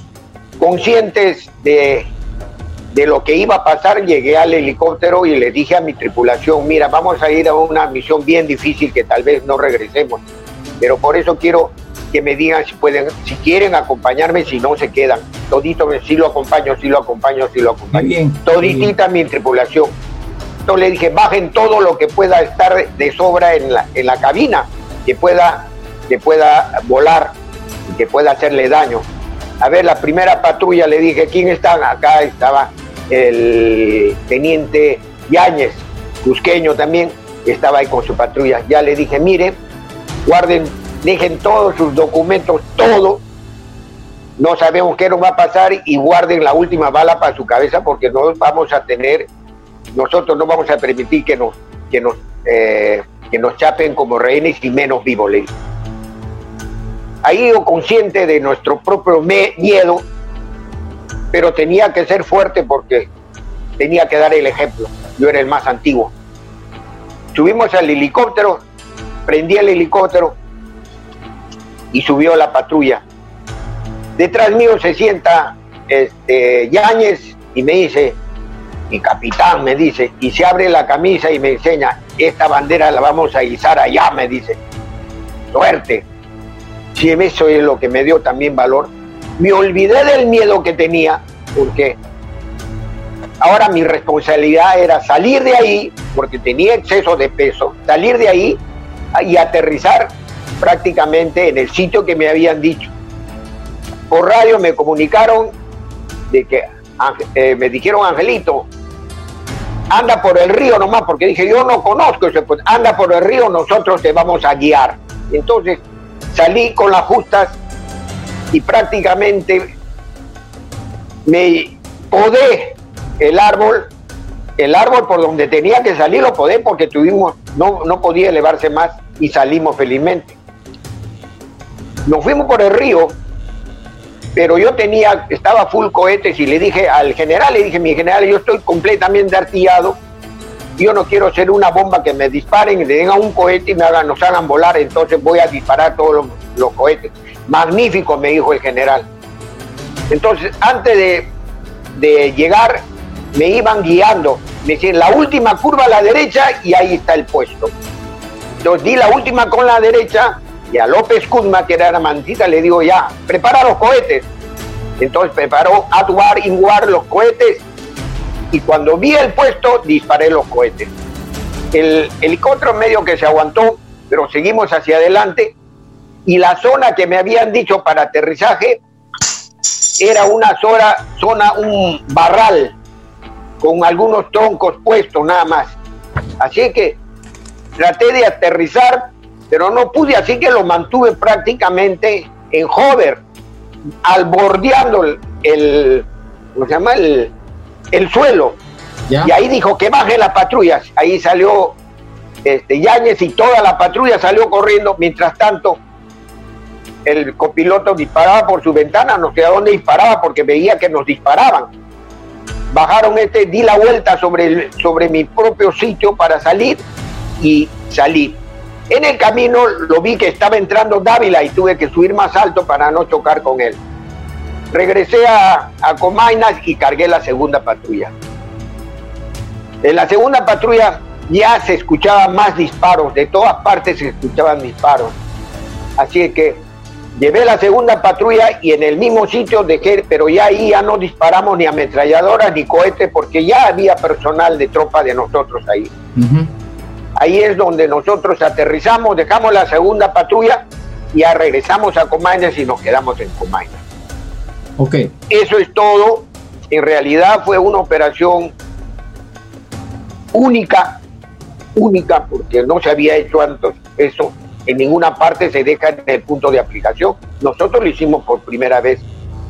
Una de las imágenes que dio la vuelta al mundo desde hace 41 años es la de un oficial del grado de subteniente montado sobre una ametralladora de cuatro bocas que habían sido de los ecuatorianos que habían logrado infiltrar en este puesto de vigilancia. Veamos. Estamos ya en enlace con el coronel ejército del Perú, Mario Bombía Mazuelos. Coronel, han pasado 41 años de aquel hecho histórico de las operaciones militares en la Corea del Cóndor. Y usted es protagonista de una de las imágenes que dio la vuelta al mundo, cuando usted está con el grado de subteniente, con las ametralladoras dando vuelta en 360 grados. Explíquenos esos momentos históricos que tenemos. Buenas noches, José Bravo. Un saludo a todos los combatientes y a los veteranos de guerra de los conflictos con el Ecuador. El suceso de la ametralladora fue en PD4. El comandante Brum en ese momento estaba a cargo de, de la patrulla. Puso que hagamos un inventario del, del material que, que se encontraba en el puesto de vigilancia. El alférez Miguel Moncada, un alférez de la Fuerza Aérea y el que habla, procedimos a, a hacer un inventario de la parte del armamento. Llegamos a la ametralladora, la ametralladora no operaba, el Miguel Moncada hizo unos, se dio cuenta de que la fuente de poder estaba desconectada, la, conectó, que eran dos baterías de 12 voltios, la conectó, yo me subí a la ametralladora, al arnés de la ametralladora, comenzamos a operarla, funcionaba, funcionaba tanto en dirección como en altura. Una vez que estaba la, la operativa, procedimos a, a verificar si estaba bien el, los órganos de puntería, si estaba bien el- la fuente de poder y si podía funcionar. Una vez que estuvimos verificados, procedimos a operar la ametralladora. La ametralladora tenía ligeros este, eh, fallas referente a, a la ubicación donde se encontraba. Pero eso fue solucionado y la ametralladora quedó operativa. Lo que ustedes acaban de ver sucedió el día 30 de enero de 1981. Pero al día siguiente, el señor presidente de la República, don Fernando Belaúnde Terry, se hace presente para izar el pabellón nacional en el mismo campo en donde habíamos desalojado al enemigo invasor. Y así está acompañado de los señores comandantes generales de las Fuerzas Armadas. Esto corroboraba ante el mundo entero la posición peruana de que Ecuador había infiltrado territorio peruano. Muy arriba. Y mañana a las 12 del día, en una sencilla ceremonia, voy a hacer izar esta bandera en Palacio de Gobierno. Es la bandera que simboliza el dominio y la soberanía del Perú sobre lo suyo. Nosotros no buscamos apoderarnos de lo ajeno, que esto se sepa bien, pero sí estamos resueltos a conservar lo propio. Y para ello tenemos Fuerzas Armadas que están listas a cumplir su misión. Muchas gracias, señor presidente.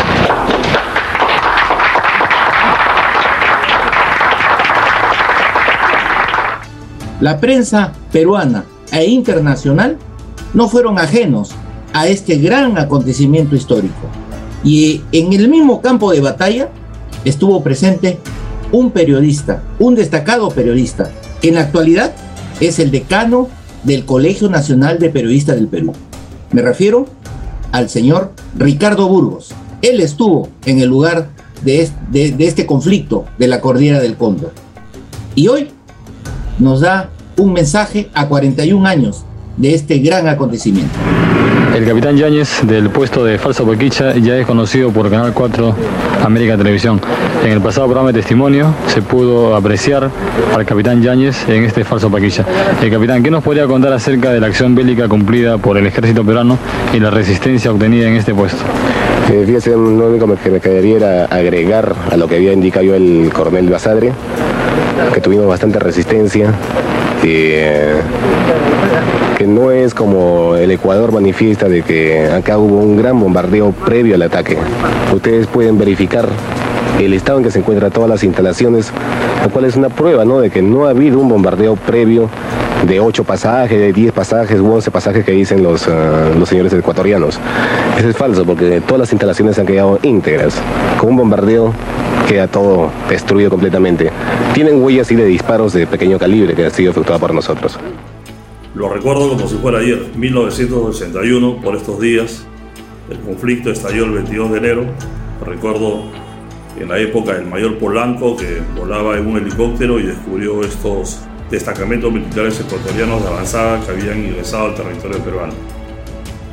El conflicto estalló y la prensa, por supuesto, estuvo cubriendo este importante hecho que debilitaba en cierto modo las relaciones diplomáticas entre el Perú y Ecuador, que había estado jalonada de una serie de conflictos desde aquella oportunidad en la que se firmó el Tratado Internacional, el Protocolo de Río de Janeiro, suscrito y avalado por países de la región y los Estados Unidos. Eh, en el Canal 4, yo en ese tiempo era reportero, eh, nos repartimos con César Hildebrand la cobertura de este evento, estuvimos este, en ambos puntos, eh, yo estuve también una parte de la costa en Tumbes, luego estuvimos en, el, en la zona del falso Paquicha. Y recuerdo que a los soldados, a los valientes soldados peruanos considerados este, con toda justeza defensores calificados de la patria. Creo que eso es lo más importante, la, el legado que tenemos que percibir, el valor, el valor de nuestros soldados, el valor de nuestros militares. Muchos de ellos dieron la vida en ese conflicto Así es, Ricardo. Honor y gloria a nuestros bravos héroes que se inmolaron por la patria en estas operaciones militares de la Cordillera del Cóndor. Uno de ellos, nuestro héroe, el capitán Julio Ponce Atunes de Mayolo. Sin embargo, ahí no termina todo. Este fue el inicio de una serie de escaramuzas que vinieron después y que se las vamos a relatar cronológicamente para que ustedes tengan un panorama general de todo lo que ocurrió en estas operaciones militares de la Cordillera del Cóndor. El primero de febrero se recupera PB3, PB4 y PB4 intermedio, con el ingreso de la tropa peruana de infantería. Luego de todos los sucesos que se pueden apreciar, se produce el alto al fuego unilateral de parte del Perú. Es en esas circunstancias que ingresan a la zona de operaciones los miembros de la MOMEP, de los países garantes. En este lapsus se realiza un análisis de inteligencia y se determina que existía una posición infiltrada al sur de Jiménez Banda, aparentemente sobre el río Cenepa, sobre el río Cenepa, denominada por Ecuador como Machinaza. Así es, miren ustedes en el croquis que estamos proyectando, como ya eso era desde mucho antes. Increíble, pero cierto. El día 19 de febrero se desplazan seis helicópteros Mi-8T artillados por disposición del puesto de comando avanzado del ejército en Comainas, a Jiménez Banda, sobre el río Cenepa. Llegan helicópteros también Mi-6 de la Fuerza Aérea procedente de la Quinta Región Militar y se prepara el asalto para el día siguiente. El día 20, a las primeras horas, se lanza el ataque con los seis helicópteros bombardeando y desembarcando a las tropas y se conquista el objetivo, capturando como prueba de ello una bandera ecuatoriana de 3 por 2 metros que hoy se encuentra en la aviación del ejército como trofeo de guerra. Producido estos hechos, se dispone nuevamente el traslado de cuatro helicópteros a la zona del puesto de comando avanzado en el río Comainas. Luego de la conquista del puesto de Jiménez Banda 2, las tropas de infantería del ejército del Perú, con el apoyo de helicópteros de la aviación del ejército, dispone el traslado de cuatro helicópteros inicialmente a la zona del puesto de comando avanzado de Comainas. Allí se dispone el ataque a PB4 Nuevo, en donde se encontraban tropas del ejército ecuatoriano, siendo este el último reducto en poder del enemigo. En los avatares de este combate fallece el teniente Julio Ponce Atune de Mayolo, quien era copiloto del mayor Rubén Polanco. Después que cae el helicóptero del mayor Rubén Polanco, hay heridos, fallecido el capitán Julio Ponce Atune de Mayolo y sobrevivientes.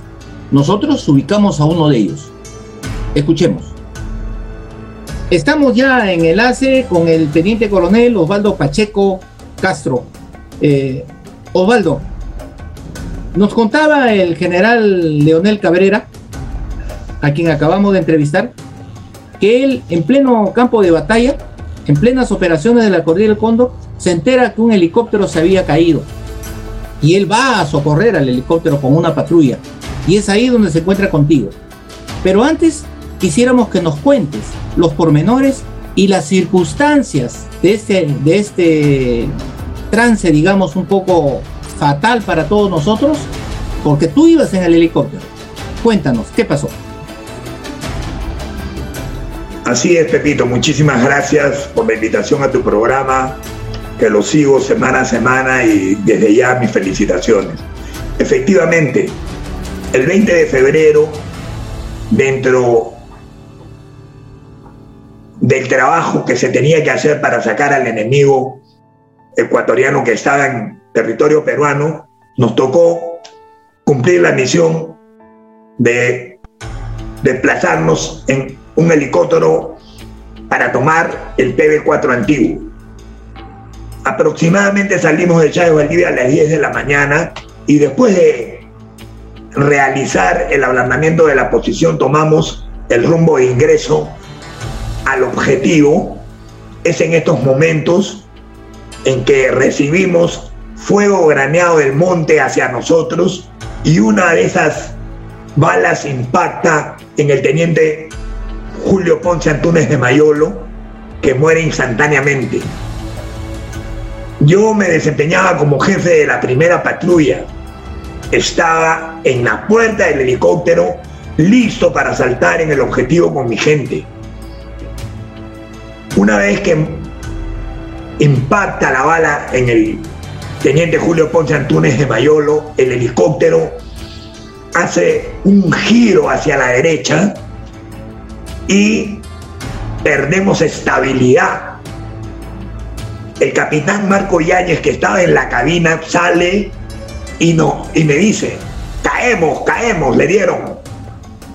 Entonces, ante ese hecho, la reacción inmediata de un combatiente es ubicarse en posición de emergencia y esperar el golpe, esperar la caída.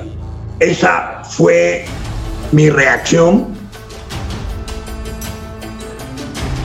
Gracias a Dios, el mayor Rubén Polanco Pacheco, piloto del helicóptero con su inmensa experiencia que, que tiene, por la calidad de piloto que es, pudo evitar que el helicóptero se impacte frontalmente. Él hizo una maniobra y arborizó y amenguó el, el golpe, amenguó la caída. No te olvides que estábamos cayendo aproximadamente de unos 80, 100 metros.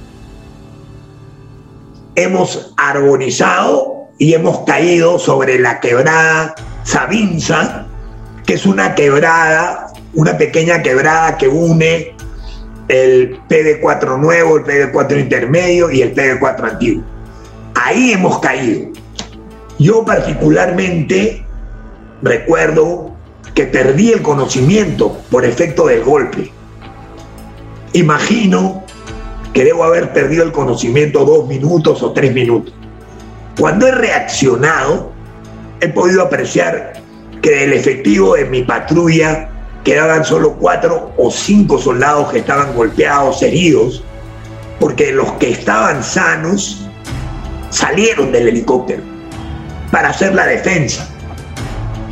Yo una vez recuperado, salgo del helicóptero y a unos 200 metros aproximadamente, escucho a la voz del capitán Marco Yáñez que me llama.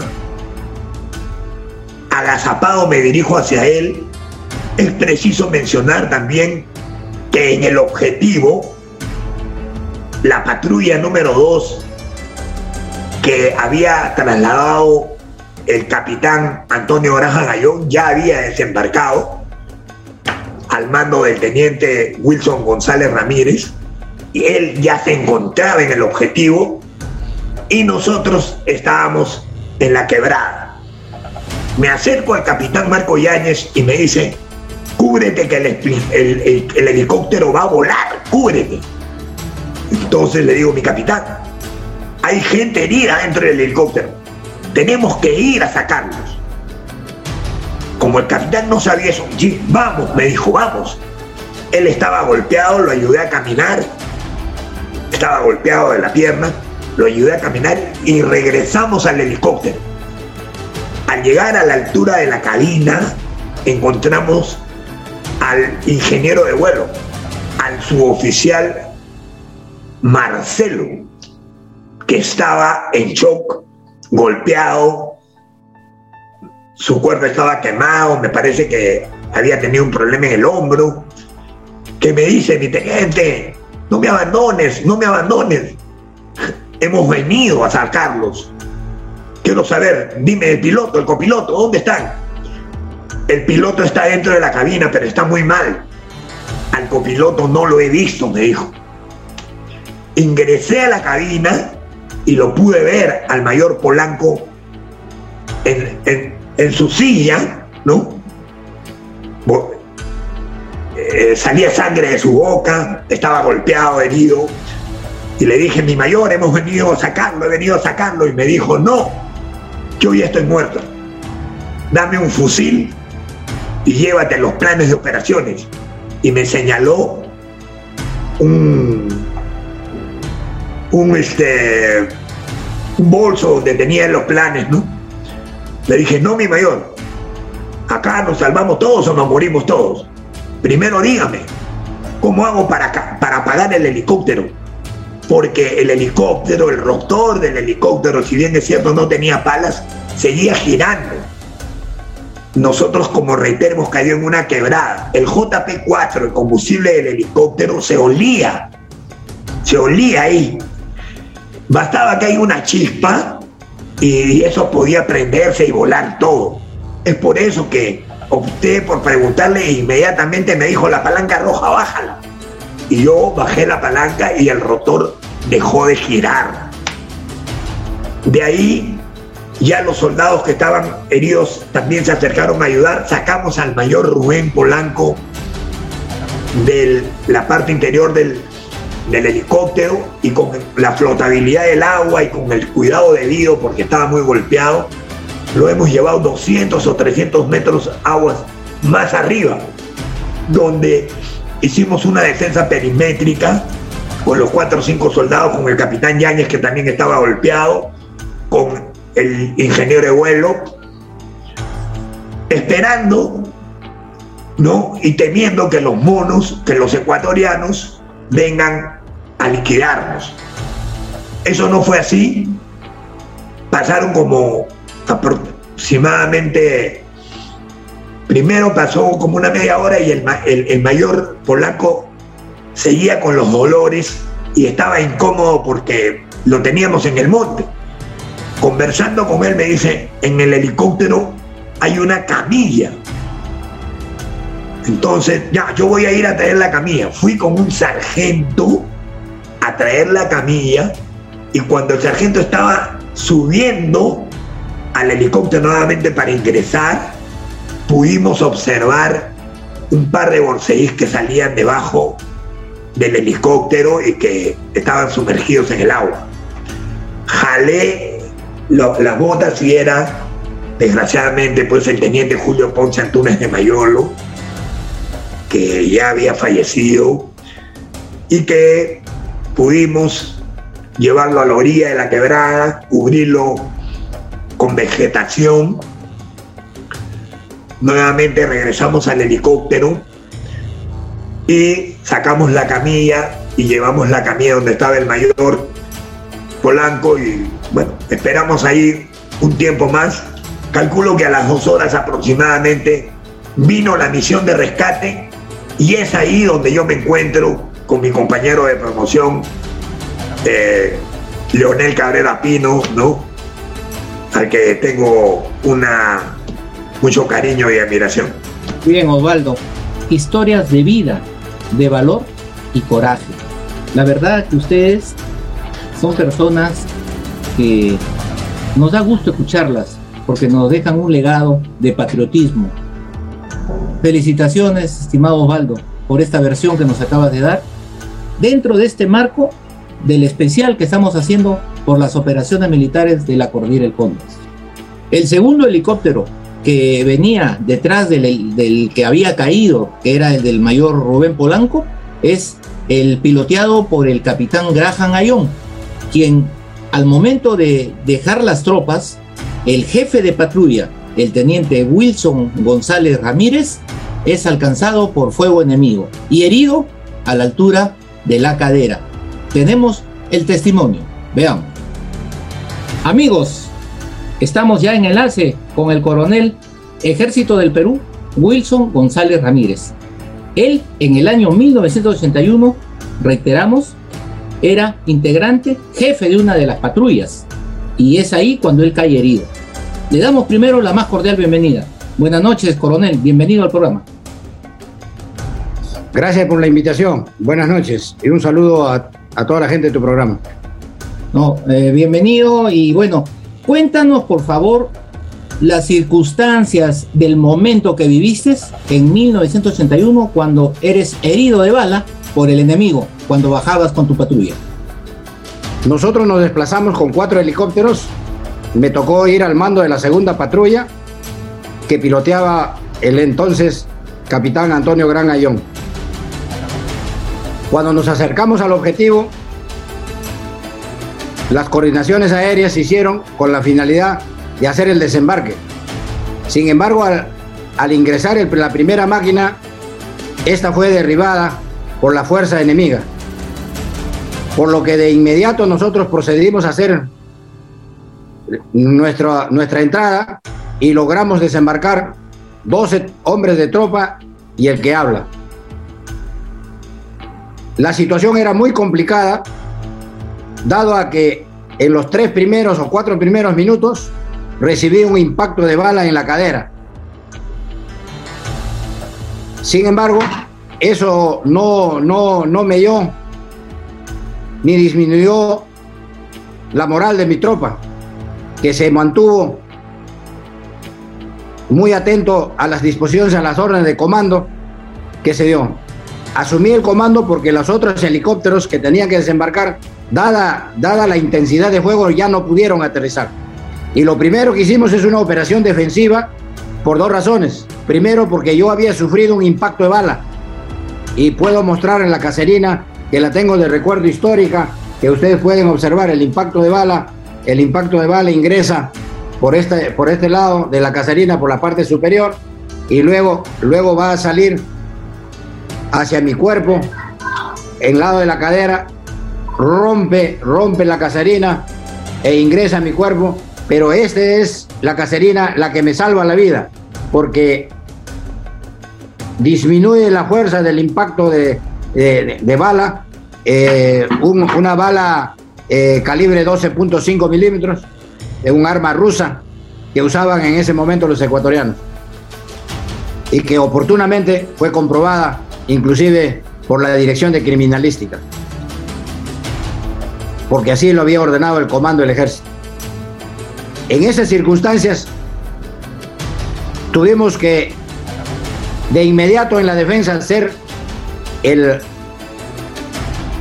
el control del sangrado y luego posteriormente de inmediato procedimos a ejecutar la defensa del helicóptero caído en el flanco derecho de la zona de la zona de la zona de combate, de la zona de la zona de batalla. Esta batalla la logramos porque además al momento de tomar la conquista del objetivo encontramos en la base más de 40 cajas de munición ecuatorianas 7.60. Y como nuestros fusiles son 7.62 y nuestras ametralladoras le hacen a nuestras armas. Por lo tanto, nosotros utilizamos, además de las 1.500 balas que llevó cada, cada soldado, utilizamos las, las balas del enemigo para dispararles a ellos mismos con sus propios proyectiles, entregándole a cada soldado una, dos cajas de balas y nunca nos faltó, nunca nos faltó munición. Por lo que el enemigo pensó que no eran 12 los, los, soldados, sino que éramos una compañía más por la fuerza y la contundencia de fuego que nosotros desplazamos sobre, sobre el eje. Quiero agradecerte esta entrevista y felicitar a mis 12 soldados. Felizmente salvamos la vida de los 12 y felicitar a los, de la, los del helicóptero caído, que también que fue una gran hazaña porque ellos supieron eh, hacer una defensa cuando salieron de los helicópteros que ayudaron a poder evitar que fueran acribilladas por las fuerzas enemigas. Estas dos acciones permitió la innegable victoria con la cual el ejército enemigo dio por terminado el conflicto, porque los días siguientes solamente se produjeron algunas escaramuzas que de poca relevancia. Luego de todo ello, se envían patrullas para apoyar la captura de PB4 y se ordena el repliegue de dos helicópteros más que se encontraban en Jiménez Banda para realizar con todas las aeronaves de la zona y tropas la conquista y consolidación de PB4 nuevo, hecho que concluye con las operaciones de Falso Paquicha el 20 de febrero de 1981. Mi general Cabrera, usted ha llegado al máximo cargo de las Fuerzas Armadas. Usted ha sido jefe del Comando Conjunto de las Fuerzas Armadas del Perú. Han pasado 41 años de esta exitosa operación en que se expulsa al enemigo invasor. ¿Qué recuerdos le trae a su memoria este acontecimiento en la que se realiza también la primera operación militar helitransportada en falso paquich. Lo escuchamos. Logramos conquistar el objetivo y, recuperarlo, ¿no? Ahí estuve como do, dos días, eh, más o menos dos o tres días, y las operaciones aún continuaron. Ahí me replegaron a P. Comainas para poder este, de ahí nuevamente apoyar a la conquista del, del PB4 intermedio, porque se había conquistado el PB, el PB4 nuevo. Y ahí estaba, el, creo, el, capitán Marrugo en ese tiempo, y se necesitaba eh, conquistar un PB4 intermedio que estaba entre el PB4 nuevo y el PB4 antiguo. Entonces, ese mismo día que yo bajé este hacia Comaines pensando que ya me replegaba a, la base, este, se armaron nuevamente las patrullas y entré a PB4, al PB4 nuevo. Ahí me acuerdo muy bien, este, estuvimos eh, eh, muy alertas porque aún todavía los ecuatorianos estaban en el PB4 intermedio y supuestamente teníamos que de todas maneras entrar en combate porque teníamos que sacarlos. Todavía faltaba reconquistar el PB4 antiguo. Entonces yo me acuerdo muy bien porque eh, pasé mi cumpleaños un 13 de febrero ahí en las casamatas del PB4 nuevo, esperando, este, esperando el ataque enemigo. ¿no? Este, tuvimos una serie de, de, mensajes eh, de engaño, medidas de engaño, pero al amanecer este, nos dieron la, la orden de, de conquistar el PB4 intermedio. Así que organizamos las patrullas y, empezamos el, la conquista del P4 intermedio y logramos, logrando recuperar el P4 intermedio y más o menos con a golpe de mediodía este, empezaron a pasar los helicópteros P4 antiguo. Y de ahí nos ordenaron este, eh, continuar hacia el P4 antiguo. Eh, recibió la, información de que el P4 antiguo habían derribado el helicóptero a, uno de los helicópteros y se paralizó el ataque. Entonces el ataque debía ser terrestre. Y bueno, en ese tiempo tuve la oportunidad de, comandar estas, estas patrullas. El coronel, Ejército del Perú, Luis Chipoco Segarra, es uno de los pilotos que ha participado en dos conflictos, el de 1981 y en el conflicto de 1995, conflicto del CENEPA. ¿Y quién mejor que él para que nos dé un resumen y unas breves conclusiones de estas operaciones militares de la cordillera del Cóndor, donde se demostró valor, coraje y amor por la patria?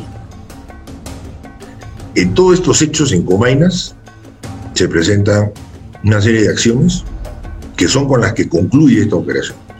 Concluye recuperando P22, concluye recuperando PB3, recuperando, eh, capturando Mirador, recuperando PB intermedio, PB4 intermedio, PB4 no y PB4 antiguo. Esas son las, y Jiménez Banda, que es el que se constituye en el, el enfrentamiento más grande.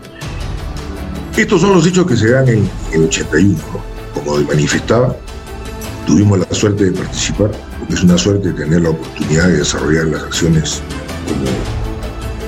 para las que somos creados, para las que somos formados, para, la que, para que nos hemos este, preparado. Esto fue lo que sucedió el año 81 de una manera sucinta, corta y, lo más este, puntual posible. La verdad que para el programa Yo amo a mi ejército, cuya finalidad es cultivar valores y acrecentar el amor y respeto a la patria, es un honor. Es un honor haber compartido con ustedes estas historias. Estas historias que son un legado, son un ejemplo de civismo, de heroísmo, patriotismo, de valores que nos dejan nuestros héroes tras desalojar al enemigo invasor. Nos avisa en estos momentos producción que tenemos en enlace de llamada telefónica al general de división Antonio Graham Ayón. Él fue comandante general del ejército y participó en las operaciones militares de la Cordillera del Cóndor con el grado de capitán como piloto. Mi general, mi general, buenas noches, qué sorpresa, bienvenido, bienvenido al programa. ¿Cómo está mi general? Lo escuchamos. Hola Pepe, buenas noches, gracias por la llamada y un gusto escucharte. Mi general, al cumplir 041 años de las operaciones militares de la Cordillera del Cóndor, donde usted tuvo participación activa como piloto, ¿qué legado, qué lecciones aprendidas nos deja esta operación, mi general, llena de patriotismo para el país? Lo escuchamos. Bueno, yo creo que la principal lección aprendida es eh, que el momento en que se produjo nuestro ejército peruano, ¿no? en particular, y la Fuerza Armada en general, estábamos en un nivel tanto de, capacitación ¿no? y entrenamiento óptimo. Teníamos material nuevo, ¿no? teníamos equipos nuevos, unidades nuevas con material nuevo, unidades de infantería, de artillería, ¿no? de caballería, de ingeniería, todo era nuevo. Pero la, la novedad fue la mente provisoria que tuvo el, el general Mercado Jardín de, que el ejército cuente con aviación, de, con comunidades eh, aéreas. Y es así que en el gobierno del general Velasco Alvarado se adquieren ¿no? 30 helicópteros MI-8 para la aviación de ejército, que recién se había creado, al igual que seis helicópteros eh, que era lo que sería para la instrucción, para posteriormente pasar al Mi-8. Entonces nos agarraron en un momento en que estábamos preparados, estábamos capacitados para cumplir con la misión. Y la misión se cumplió. O sea, eh, no hubo sorpresa, porque todos los años, ¿no? o la mayoría de los años, siempre a esas alturas, en los meses de diciembre, enero, donde había relevo, se producían eh, ciertos movimientos en la frontera con Ecuador, especialmente en el sector este de la Cordillera del Mundo. El anterior había sido ya en el 78. Entonces, no fue una sorpresa. Estábamos preparados. Teníamos el material y teníamos la preparación para cumplir la misión. Y la misión se cumplió. Y como muy bien lo he dicho anteriormente, eh, para honor nuestro, fue la primera operación helitransportada que se realizó en, en Sudamérica. Mi general, muy agradecido al nombre del programa Yo amo a mi ejército por atender esta llamada y a través de usted hágale llegar a todos los bravos pilotos de la aviación del ejército que tuvieron una destacada participación en los conflictos de 1981 y en 1995. Nuestro más fervoroso abrazo y felicitación, mi general, porque se lo merecen. Así que las puertas están abiertas, mi general, cuantas veces usted guste. Y ha sido un honor tenerlo, mi general, en esta noche, vía enlace telefónico. A usted, mi general. Permiso.